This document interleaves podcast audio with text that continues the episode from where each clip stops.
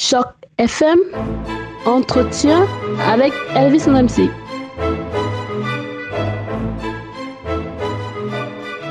Nous savons sans doute toutes et tous quelque chose des droits actuels de la personne et des contours qui sont les siens. Que faut-il en penser? Faut-il s'en satisfaire à l'heure où l'actualité nous ramène sans cesse vers moult drames humains résultant qui de l'immigration clandestine, qui des lois internes de certains pays, qui encore des remous de l'économie et de la finance qui conduisent souvent à pléthore de situations de décrochage social? Pour en parler, j'ai le plaisir de recevoir aujourd'hui Madame Nathalie Desrosiers, députée provinciale de la circonscription d'Ottawa-Vanier, qui a présenté hier un projet de loi privée qui, s'il est adopté, introduira d'importantes modifications dans le Code des droits de la personne tel que nous le connaissons aujourd'hui. Bonjour, Madame Desrosiers. Bonjour. Comment est-ce que ça va? Ah, Ça va très bien. Oui, je suis très content de vous parler. Ah, moi aussi, je suis très très content de vous avoir et je sais que ce que vous annoncez là aura sans doute beaucoup d'écho auprès de nos auditeurs. Alors pour commencer, peut-être qu'il faudrait euh, clarifier quelque chose. Euh, il semble effectivement que vous déposez un projet de loi privé. C'est quoi un projet de loi privé En quoi est-ce qu'il diffère d'un autre type de projet de loi? Alors, un projet de loi privé signifie que ça émane d'un député. Alors, c'est mon initiative de présenter ce projet de loi euh, tous les députés ont le droit de présenter des projets de loi euh, à la Chambre et euh, on distingue les projets de loi selon qu'ils émanent du gouvernement ou bien d'un individu, d'un député. Alors, c'est ce que j'ai fait. Ça vient de, c'est mon initiative finalement. Ok, très bien. Alors, vous avez déposé ce projet de loi dont le but est de modifier le code des droits de la personne. C'est quoi? Vous estimez que ce code en l'état actuel est faible ou bien qu'il ne répond pas à notre modernité?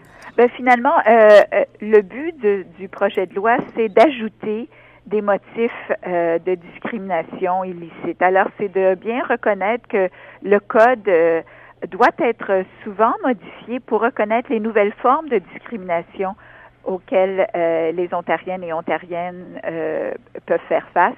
Et c'est un peu mon but ici. Alors, les, les quatre nouveaux types de discrimination, si on peut euh, si on peut euh, s'expliquer ainsi, c'est euh, la discrimination génétique. Alors évidemment, puisque la science a changé maintenant, certaines personnes peuvent être obligées de passer un test génétique, par exemple, et puis je pense que c'est inapproprié, ou encore pire, se faire refuser de l'assurance ou même un emploi parce que leur famille a une histoire de maladie là, comme le Huntington les employeurs ou les assureurs disent oh mon Dieu peut-être cette personne-là va l'avoir et donc euh, ça va nous coûter trop cher et ne veulent pas leur donner d'emploi. Alors, ça c'est la, discrimination génétique. Euh, j'ai inclus aussi la discrimination sur le statut d'immigrant parce que de plus en plus, je pense qu'il y a même des euh, des propriétaires qui qui demandent le statut d'immigrant avant de louer un, un, appartement ou une maison et selon moi c'est inapproprié. Euh, on ne devrait pas faire de distinction entre est-ce que quelqu'un a le statut de résident permanent, euh, de citoyen ou bien euh, de, de, réfugié pour déterminer s'il a oui ou non, surtout s'il est capable de payer le loyer, s'il a oui ou non le droit de d'avoir un, un, appartement ou de louer un appartement. Alors pour euh, cet aspect précis, vous n'avez pas peur que euh, ces personnes, justement les personnes qui pourraient se dresser contre vous, vous opposent le fait que c'est par mesure de sécurité et qu'une personne qui est résidente, permanente ou citoyenne est facilement repérable dans le système alors qu'une personne qui ne l'est pas euh, pourrait à tout moment quitter le pays? ben, je pense que tout le monde qui s'engage dans un contrat euh, est assujetti à ce contrat-là. Alors, il y a tout, il y a, les mêmes garanties euh, juridiques là qui peuvent être euh, imposées contre toute personne qui déciderait de ne pas se présenter. donc, je pense que les, la décision de louer à quelqu'un un appartement doit être faite sur la base du risque. le risque, c'est est-ce que la personne est capable de payer son loyer ou non? Et, et donc, euh, je pense que lorsque les gens posent la question du statut d'immigrant, c'est une, ils projettent un peu leur stéréotype. Et, et, euh, Et donc, je pense que c'est important qu'on contre ce type de, de discrimination-là. Oui, et justement, ça nous amène vers le troisième volet euh, que vous souhaitez euh, toucher, parce qu'on parlait tout à l'heure de la capacité euh, des personnes à s'acquitter de leur loyer. Il y a la condition sociale aussi qui devrait entrer dans, dans cette loi-là. Qu'est-ce que vous entendez précisément par discrimination liée à la condition sociale? Alors, c'est tout désavantage économique ou social qui provient d'être pauvre ou d'être perçu comme pauvre. Et ça fait euh, plusieurs années que de nombreux organismes ont recommandé cette modification au Code des droits de la personne parce que euh, on se rend compte que beaucoup de gens ont des, des, des, préjugés contre les personnes pauvres ou contre les gens qui paraissent ou qui semblent être pauvres. Je vais vous donner un exemple. Euh, un, un, dentiste, par exemple, qui refuse euh, d'offrir ses services de dentiste à une personne qui euh, est capable de payer pour euh, les frais de, de, de, dentiste, mais n'est pas est mal habillé et, ne, et le, le, dentiste dit ben moi je, veux pas avoir de, de tel type de personne dans, dans ma salle d'attente. alors ça, c'est des préjugés complètement fondés sur la condition sociale.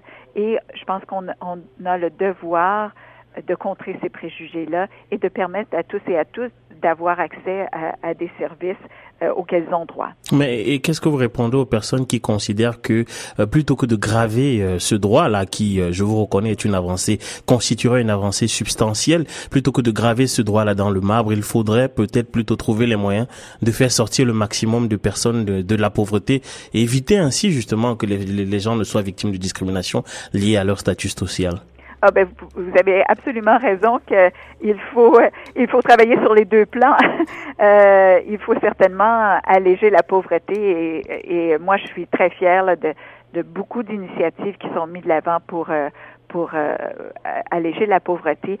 Malgré tout, euh, on sait qu'il y a des, des, il y a un écart entre les riches et les pauvres. Vrai. Et cet écart-là peut mener des gens à avoir des préjugés contre les personnes pauvres. Alors, ce que je, ce que je veux évidemment éviter ici, c'est euh, ce type de préjugés-là. Et mais euh, euh, vous avez parfaitement raison. Euh, il y a beaucoup de, de, mesures qui sont prises pour euh, pour contrer la pauvreté et on, on, on doit faire les deux.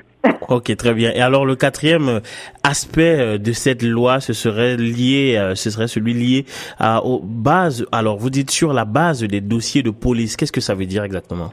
Euh, alors, euh, euh, essentiellement, ce que ça veut dire, c'est beaucoup de personnes, et de plus en plus encore, c'est une question qui, qui vient de, de l'évolution de, de, nos, de nos mentalités et l'évolution un peu des, des services informatiques policiers. Alors, il y a de plus en plus de services informatiques policiers qui retracent les interactions entre les individus et la police ou bien retracent euh, les accusations qui sont portées contre ces gens-là, même si les accusations, par exemple, ne sont jamais euh, sont abandonnées éventuellement, ne sont jamais prouvées en cours.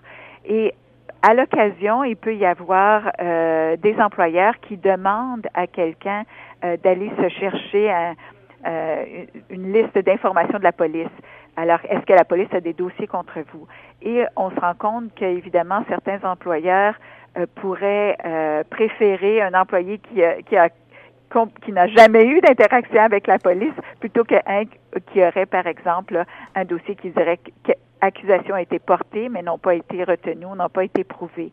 Et c'est ça que je veux éviter. Oui, je veux absolument éviter ce type de, de discrimination-là.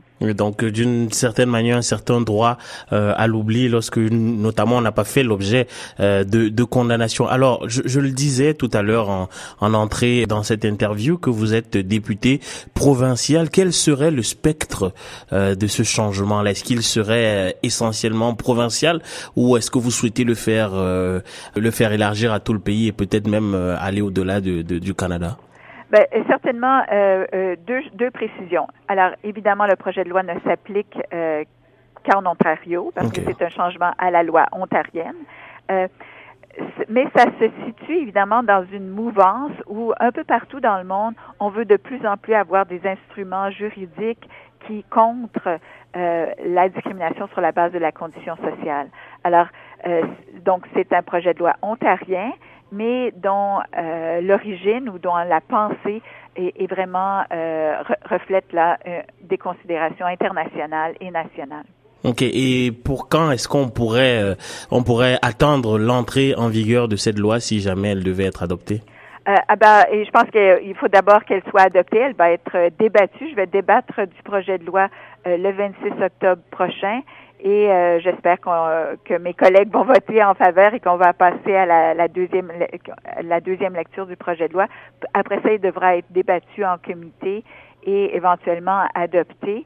Alors, on verra à ce moment-là. Normalement, les, les, les débats devraient se, se faire et euh, on verra à quel moment il pourra être adopté et mis en vigueur. Et justement, pour terminer, Madame Desrosiers, euh, comment est-ce que cette loi est accueillie, ce projet de loi, autant pour moi, est accueilli aussi bien dans votre camp que euh, chez vos opposants? Ah ben, je vais voir évidemment le 26 puis, euh, quelle va être la réaction de, de mes collègues des deux côtés de la Chambre, mais certainement je sais que j'ai beaucoup d'appui de la part de mes collègues libéraux. J'imagine que mes collègues euh, de l'autre côté, certains vont être euh, en faveur et d'autres auront peut-être des inquiétudes. Et puis, c'est ce qu'on va voir le 26 octobre. On se donne donc rendez-vous le 26 octobre pour des débats qui promettent de très belles choses, notamment pour l'avenir de notre province. Merci infiniment, Madame Desrosiers. Nathalie, je rappelle que vous êtes députée euh, libérale pour la circonscription de Ottawa-Vanier et que vous présentez un projet de loi qui, s'il est adopté, modifiera le Code des droits de la personne pour inclure un certain nombre de nouveaux paramètres Merci infiniment, Madame Desrosiers. Merci. Je vous en prie, passez une bonne journée. Au revoir.